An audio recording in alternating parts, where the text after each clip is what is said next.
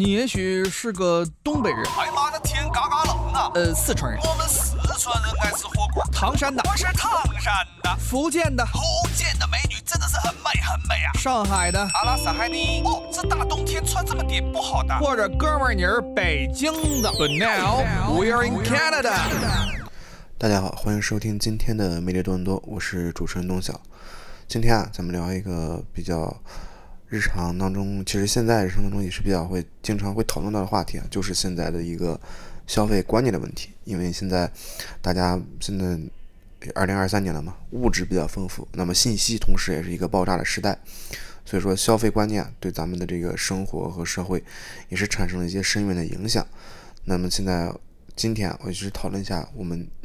像我作为这种，嗯，就算我九零后嘛，东晓是九零后，九零后、零零后一些消费观念和消费行为。那么其实我们每天啊都在进行这个消费决策，不仅仅是为了满足这个生活的需求，更是也是为了实现一个表达自我和塑造身份的这么一种情况。咱们今天就来一起探究一下这个年轻人的消费观念。那其实我也是跟大家自我介绍一下，我确实是一个月光族啊，可以说是花钱可能有一点，嗯，没有那么谨慎啊，没有那么理智。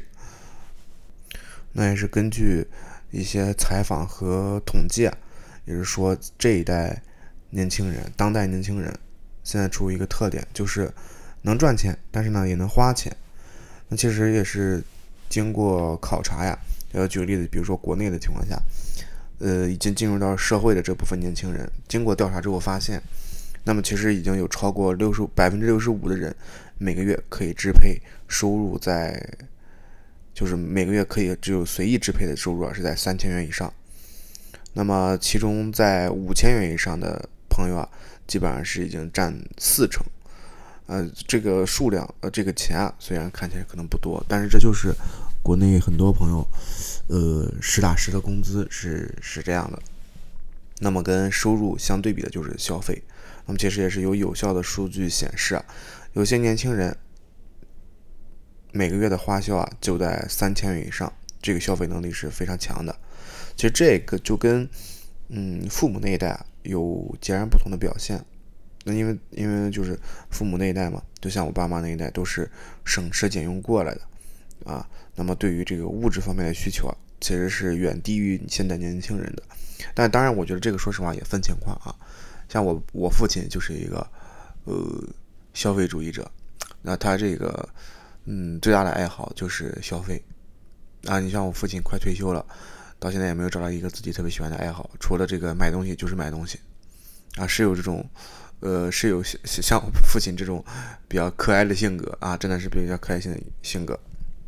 你比如说，呃，我你比如说家里的大爷或者长辈什么的，到了退休年纪都会有一个自己的爱好，有的喜欢去钓鱼，有的喜欢去抖个空竹，还有的喜欢去装个树啥的，啊，挺健康什么的。但我爸就喜欢逛商场，啊，就特别喜欢逛商场。呃，但是这这是属于呃，我我觉得是属于一个呃，怎么说呢？呃，就我父亲这个情况，可能属于就没有没有那么常见啊，没有那么常见。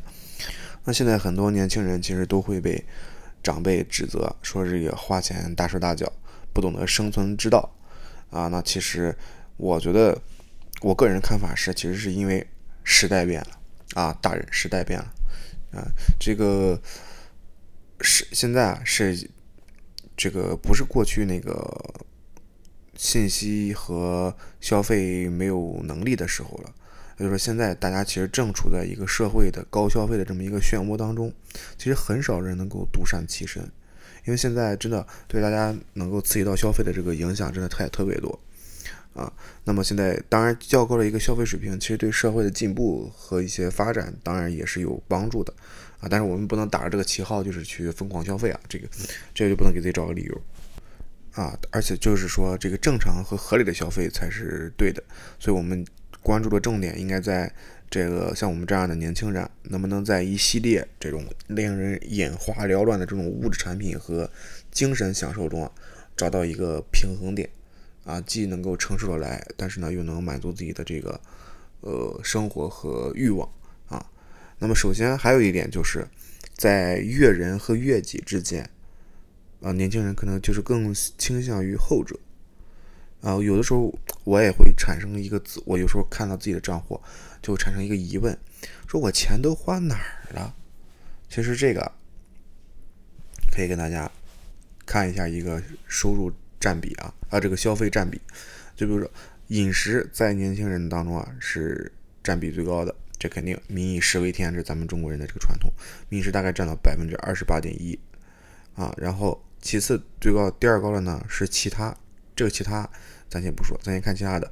啊，咱咱先看除其他之外其他的，那么第三大了呢就是购物，啊那就是买东西啊，穿的用的这种都肯定。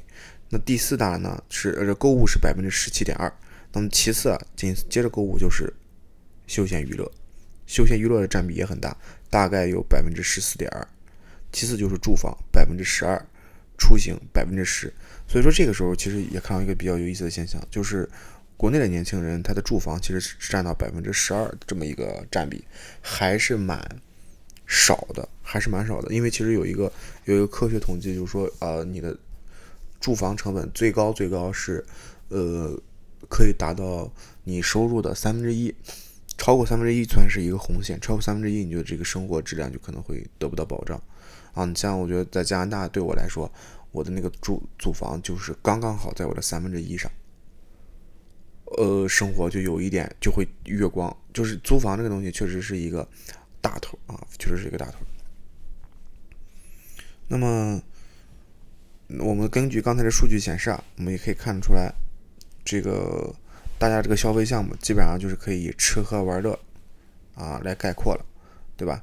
饮食加购物加休闲娱乐加起来都有一个三十三十六十七十接近小七十的一个呃消费支出，所以说也是由此看来，年轻人是一个爱好享乐的这么一个消费观啊。你你大家可以回想一下，是不是咱们可能更热爱呃旅游啊，爱休闲呀，爱喝个下午茶呀，爱出去玩个剧本杀呀，是吧？甚至现在，自从大家，自自从我们这一代长大了，啊，二十多岁了，快三十多，快三十岁了，脱离了父母的掌控，也有了自己的一个呃工资和收入，那么这个消费能力能够不再依赖父母了之后，是不是玩游戏也舍得花钱了，对吧？舍得买一些皮肤，买一些装备，啊。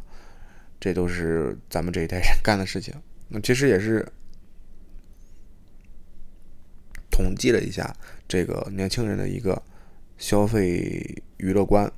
那么其实线上和线下都可以成为一个年轻人的消费区。那么线上呢，就是说跟我刚才提的就是游戏啊所传传说中的这个氪金，氪金。那么接着也是有调查说，大约百分之四十六点九的人在近半年内都为游戏消费过。其次就是听音乐、K 歌、观看视频节目等等线上活动，也收割了一部分的钱袋子啊。但这一点我可以很骄傲的说，我我我我确实之前是一个游戏少年，就是一天不打游戏就浑身难受。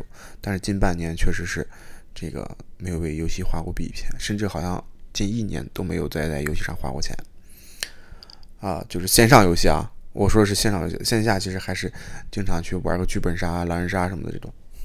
还有对于这个这种娱乐项目的一个消费金额，其实我我也是有一点困惑啊，有一点 confuse confuse，就是因为感觉其实感觉有的时候没怎么花钱，但是不知不觉这个钱就没了，尤其是这个。呃，我爸尤尤尤其是像我们这一代人，就马上进入到一个可能会面临到结婚的一个问题啊！你如果不存点钱，每个月都月光，那再怎么是组去组建一个自己的家庭？这是一个比较敏感的问题啊。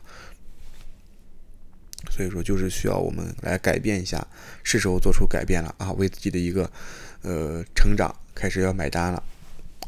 那么，也是有人做了一个数据统计啊，说这个呃单身青年月光族的这么一个占比，我们可以看到一线城市单身青年月光族占比大概占到了百分之四十三。那么新一线城市是四十，二线城市是三十九，大家觉得这个数据还可以吧？就是接近一一半的人都是月光族，但是大家看一下三线和四五线城市更夸张，三线城市百分之六十七的朋友都是月都是月光族，那四五线更夸张，是百分之七十六都是月光族。啊，这个其实我也是经常，因为我我我小时候上学是在那个呃一个特别小的城市上学，然后我其实也碰见过这种情况，就很多朋友都是月光族，包括到现在，甚至有的家庭有的孩子都是月光族。那这个就是因为呃当时我们这一代都是独生子女嘛，那现在一个问题就是，呃父母。经常是四个家庭养一个，三个家庭养一个孩子，哪三个家庭呢？你看我们这一代人结婚了，那这是一个家庭。那男方的呃家长是一个家庭，女方家长是一个家庭，经常是三个家庭养现在的一个小孩，那也是一个家庭。所以说，其实他们的生活压力并没有嗯想大家想象的那么大。然后，所以他们手头上的钱基本上挣掉就花掉就可以了，而且现在大家社会福利也都有，有医保什么之类的这种，啊，就是没有一个存钱的概念。那么，呃，其实当然这个也跟大家的这个收入水平相关。那么，其实一二线城市普遍有着一个比较高的这个工资标准。那么，高收入高消费对于这个生活在。繁华都市当中的年轻人，并不是一件难以负担的事情。啊，我们回到这个悦人还是悦己这个问题上。那么现在越来越多的这个年轻的朋友都会选倾向于更倾向于选择后者，也就是悦己。啊，因为这个自身感受会成为越来越多的年轻人消费的这么一个逻辑支撑。这个很好理解，其实这这不是自私，这就是一个想法，就就就是一个想法而已，就是呃。悦己并不是说是，我我认为的悦己，并不说是，并不是说是，呃，我只给自己花钱，而是悦己是指我的消费会让我也产生一定的乐趣。啊，我举个例子，我举个例子，这就我自己的理解，就是悦人就是单纯是别人快乐，啊，单纯是别人快乐。但是悦己的话，就是假如说，假如说我给我女朋友，呃，送了一个礼物，啊，还挺贵的。啊，举个例子啊，这就就是举个例子。假如说我给女朋友送了一个礼物，挺贵的，然后她开心，她开心，我也开心。哎，我觉得这也是一种悦己。啊，我就并不是说自私，只给自己花钱啊，就是能够让自己感到快乐的一切行为都是都是悦己啊。那假如说，呃，我我女朋友非要我给她送礼物。阿飞，我跟那我呢就不想给他送礼物。我给他送这个礼物呢，我也不开心，因为可能我最近确实比较穷，或者怎么样，嗯，都好啊。那这个时候我要是送出这个礼物，那就是悦人。我我不知道大家能不能懂我这个概念啊？就是这是里边有一点 different 啊，这个这个区别。那么，呃，我们也是就是呃，经常是使用这个“好高用在刀刃上”这句话啊，只不过现在这个时代不同了。呃，过去当然父母的那一代人也是用这句话来消费啊，好高用在刀刃上，钱花在有用的地方。但现在时代不同，这个刀刃的含义也就有所差别。那么父母那一代代啊，可能是把钱用于购置一些不动产呀、教育支出啊，那我们可能就是更懂得来怎么样愉悦自己。就我们虽然看起来比较烧钱，但其实出于精神上的一个满足感。那我我们年轻人对于自己所热爱的东西。甚少会考虑到这么一个价格因素。那么现在还有一种消费习惯，我不知道大家知不知道，呃，这个其实还是挺危险的，就是一个超前消费的行为。啊，这个也是我们这一届年轻人和其实九零后、零零后都会碰到这么一种问题啊，就是超前消费。那么有欲望其实是不可怕的啊，可怕的就是如果是控制不住自己的欲望。那么当前如果工资不够花销了怎么办？一些人就打起了这个花呗，对不对？信用卡等贷款渠道的这么一个主意。比如说我们九天，比如说有这个不是我们，比如说呃也是经过采访，比如说有什么几天之内还三千啊，然后半个月之内还，呃比如说这个房租也不是一口气交，是每天交，每天交，每天交一点，每天交一点。啊，或者还有这种京东白条，这种都是有这个价格的和还款日期的。那么其实综合算下来，有些朋友的这个贷款水平要超过自己的工资水平，甚至是远远超过自己的工资水平。那尽管如此，他们还是会继续消费，使用的是自己的信用卡。那么，我相信很多年轻人对这种超前消费都不陌生啊。你像现在，呃，咱们在加拿大的话，经常会碰到的，也会碰到，就比如说是这种，嗯，苹果手机，对吧？马上出十五了啊，不是马上出，已经出十五了。那么购买苹果手机，我们可以这个实现月付啊，每个月付多少，每个月付多少，这也是一种超前消费。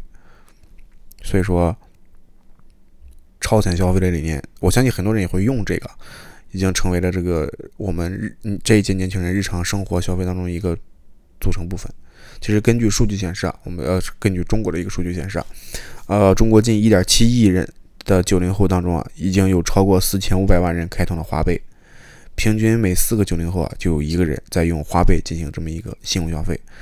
啊，这点我可以跟大家说，就是我没有。我没有为什么？因为这个我老忘还，我就觉得挺麻烦的这个东西，我就把它关了，我就把它关了。因为确实，后来我也是想到这个问题，就是确实你如果超前消费的话，对你之后的生活也不是也不是很满意，就是我可能会影响到你之后的生活，这是对我个人来说。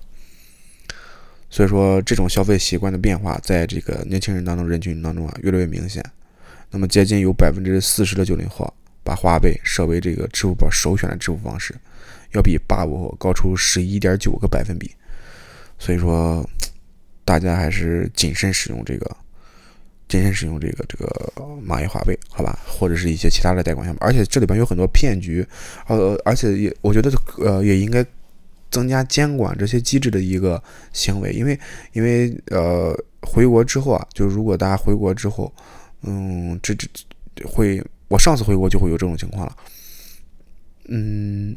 你的手机会莫名其妙收到一些短信，甚至是一些银行的官方短信，啊，他会刺激你，他会非常直白的就给你发微信或者不是发短信，就说哎，你现在可以领取我们的一个三万元的额度大奖，啊，免费使用，现在你只要登录点击领取就可以领这个三万元的额度，你就可以先花三万，这就是在妥妥的刺激这个年轻人的消费观念。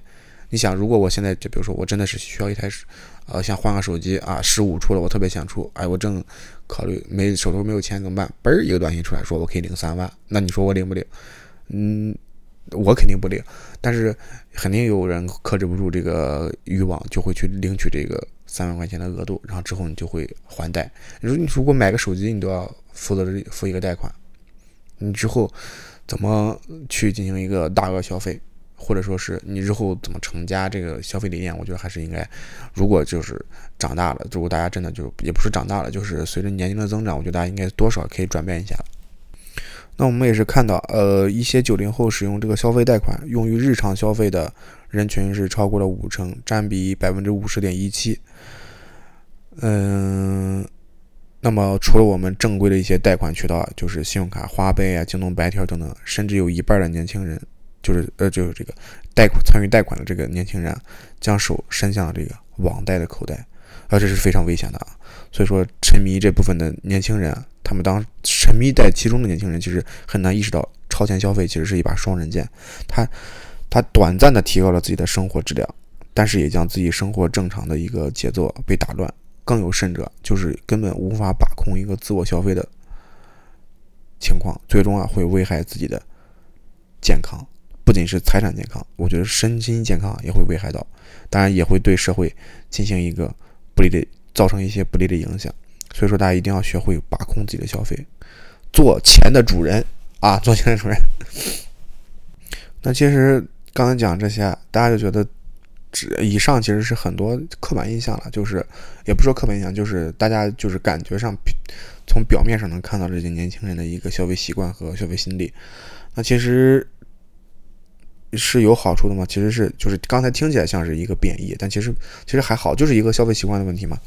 那么也恰恰说明啊，就以上消费习惯，恰恰说明这届年轻人其实就像我们这年轻人是更忠于自我的一个表达和消费习惯。那么所有的这种消费看似是矛盾的，但其实是精明的啊。为什么这么说啊？就是具体表现在以下几个方面。首先就是宠爱自己，你看宠爱自己，如果你对自己好。这算缺点吗？这肯定不算缺点。对自己好，你才能对别人好，对吧？这肯定是一个优点。那么，如果你不对自己好，你怎么怎么对其他人好？所以说，那么现在一个年轻人宠宠爱自己的方式是什么呢？大多是通过这种节日剁手来实现的。啊，不是真的剁手啊，不是真的剁手，就是那种双十一呀、天猫购物节呀，就这种情况啊，六幺八呀这种时候，那我们就买买买买买买，啊，买买买就是能够满足我们一个热社交分享、表达快乐和情感的一个重要方式。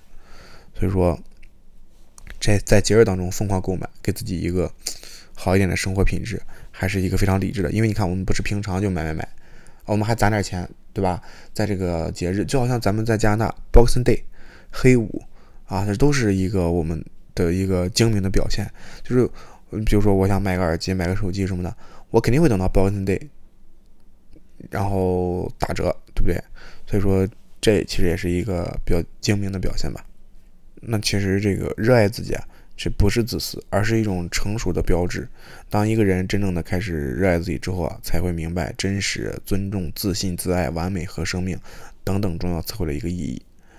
那么还有一点就是我刚才说的，在这个购物节、疯狂购物节上购买东西，这说明什么？这恰恰说明一个我们是一个能省则省的一个态度啊。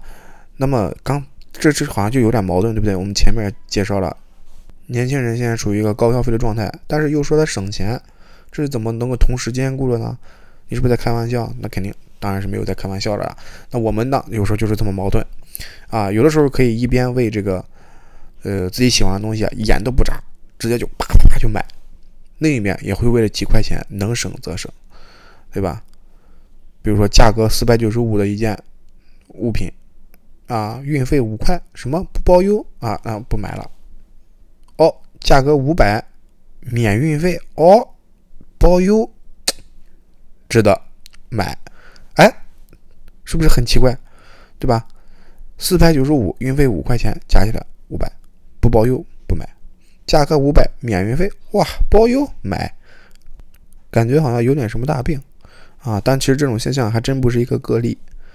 啊，因为我们除了会为各种大牌的这种服装、美妆、潮鞋等等这种年轻的潮流文化产品买单，同时也热衷于拼单、拼团、砍价、薅羊毛等等这种小门道的消费，为几块钱的邮费啊、配送费而纠结是经常的事情。啊，我就经常这样纠结。我甚至纠结的时候是存在一个这个点外卖的时候，啊，就没有满减，我是不点。啊，我有的时候就是，然后现在国内的这个外卖，呃，有的时候，呃，但是咱加拿大的这个外卖就是怎么说呢？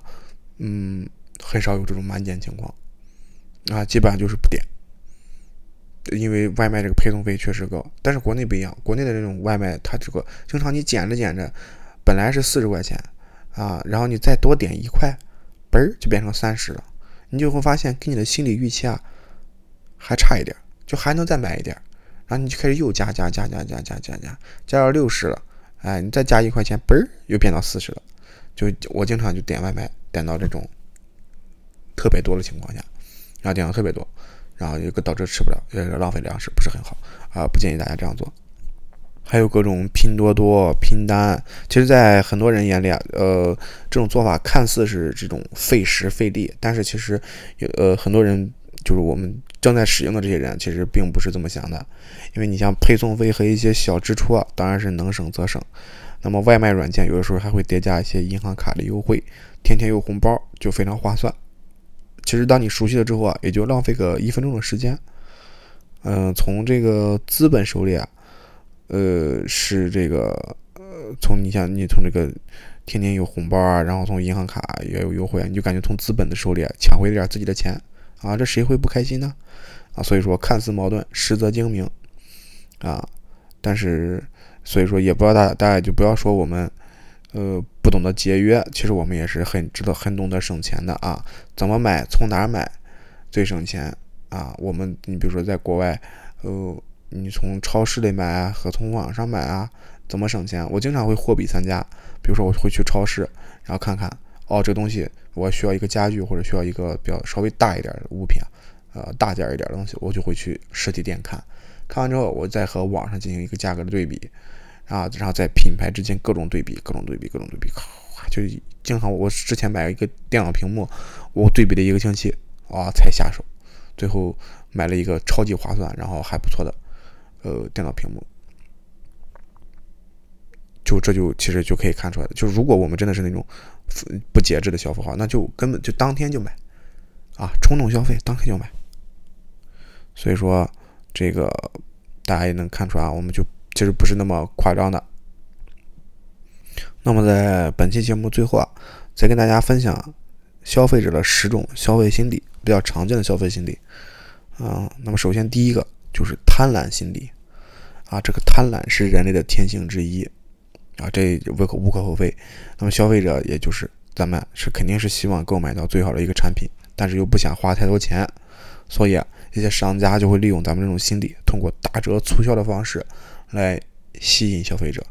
啊，呃，你可以理解成就是有点贪小便宜啊，但是没办法，本性。而且小时候我家里有有有一些家长，他们就喜欢砍价啊，你别管能砍几块钱，砍价就是舒服。啊，第二种就是社交心理。那么咱们人也就是这种社交动物嘛，所以说消费者购买商品往往是受到一个社交因素的影响，比如说朋友推荐啊，社交媒体宣传呀。那么商家也会通过这种社交心理，用这个社交媒体等途径扩大这个品牌影响力啊，这很正常，很正常。还有就是第三种就是确认心理。什么是确认心理呢？就是当我们购买到这个商品的时候，往往需要获得他人的认可。这种心理就是被称为确认心理。这种表现，商家会怎么表现呢？他会引入一些明星的代言，包括一些用户的评价，来提高这个商品的认可度。你想想，你们买到东西的时候，会不会？哎，你看我这个东西买的值不值？值不值？值不值？不值不值？对不对？好不好？好不好？好不好？啊！别人说好，哎，满意，快乐。别人说，哎，你这个也一般呀，你马上就难受了。你甚至想回怼他一两句。哎，那你买怎么样？你买怎么样？啊，很正常这种时候。第四点就是这个安全心理，那么安全心理也是一个重要的因素之一啊。所以说这个就是就是购买商品的这个安全安全不安全的问题嘛。那么这个时候就是很正常，商家就会用这个商品保证商品质量，然后提供一些售后服务，包括一些证书什么的啊，就是这个来增强消费者对于商品的一个信任感。那么第五点就是这个便利的心理。那那么咱们现代人比较注重效率和便利性，啊，就是这个东西方便是最好的。因为我比较急的时候使用的东西，我就会就是考虑到便利这个问题，所以这个商家也会通过一些便捷的购物体验和快速的配送方式来吸引这个消费者。那么第六点就是这个愉悦心理，啊优优越心理，就是通过购买这种高价值的商品，啊高品质的生活。来提升自己的一个身份、社会地位，对不对？就感觉够满足自己一个虚荣心。这个时候你就进入到这个商家的高端品牌和限量版等等消费方式的陷阱当中了。所以说大家理智一点，好吧？理智一点。还有就是这个竞争心理啊，第七点竞争心理就是往往会通过这个同类型的商品进行比较。那选择性价比啊更高的一些商品，啊，这个就是呃很正常，因为你想，你苹果最正常就是苹果，你就会发现你在苹果的官网买手机的时候，它底下会给你对比，对不对？会给你对比，就是哎，十五是什么功能多少钱？十四是什么功能多少钱？十三是什么功能多少钱？这很正常啊。第八点就是这个新奇的心理，那么咱们人啊是天生就喜欢这种新鲜事物的。不只是猫喜欢，那人也喜欢，所以说这个社会才会不断的涌入一些新品、新技术等各种方式，吸引消费者的一个新奇心理啊，这个我是特别有体会，因为我是这个重度新奇心理的一个消费者，我经常买一些奇奇怪怪的东西，不知道该怎么办。比如说我买过一个灯啊，它就是呃好看。就不亮，就特别微弱的目光，说是那种夜灯，就完全不亮。而且我还买过那种马桶光圈大家懂吗？就是你在那个马桶那个坐垫上有一圈灯带啊，说你晚上啊上厕所的时候不是说照屁股啊，不是说找不着自己的屁股，是找不着马桶。就是你方便你找马桶，但是大家想想这有什么用吗？这根本没用，因为大家谁上厕所不开灯啊，对不对？所以说这就是一个新奇心理啊，我是这个重度消费者。第九点就是情感心理，在购买商品的时候，往往受到一些情感因素的影响，比如说可能会考虑到对方的喜好啊，购买一些纪念品啊，这种情感价值啊，我也确实是这种的重度爱好者啊，确实是。最后一点就是一个自我实现的心理，那么消费者购买商品的最终目的啊，就是完成一个自我实现和理想。所以说，商家就会通过一些品牌文化和社会责任等等方式啊，吸引着消费消费者。那大家肯定见过，比如说，哎，你在我这儿买这么一个东西，十块钱，我有一块是捐给山区的孩子们，你马上觉得，哦，我要去参加这个公益活动。当然，确实公益是很好的，啊，公益是很好的。所以说，这就是十种消费心理。那也就是今天的每日顿多的全部内容。希望大家能够在这个现在这个信息爆炸、信息爆炸、信息爆炸的社会当中，能够保证自己的初心，啊，坚守住自己的最后一片钱包，好吧？理智消费，理智消费。谢谢大家，我是东晓。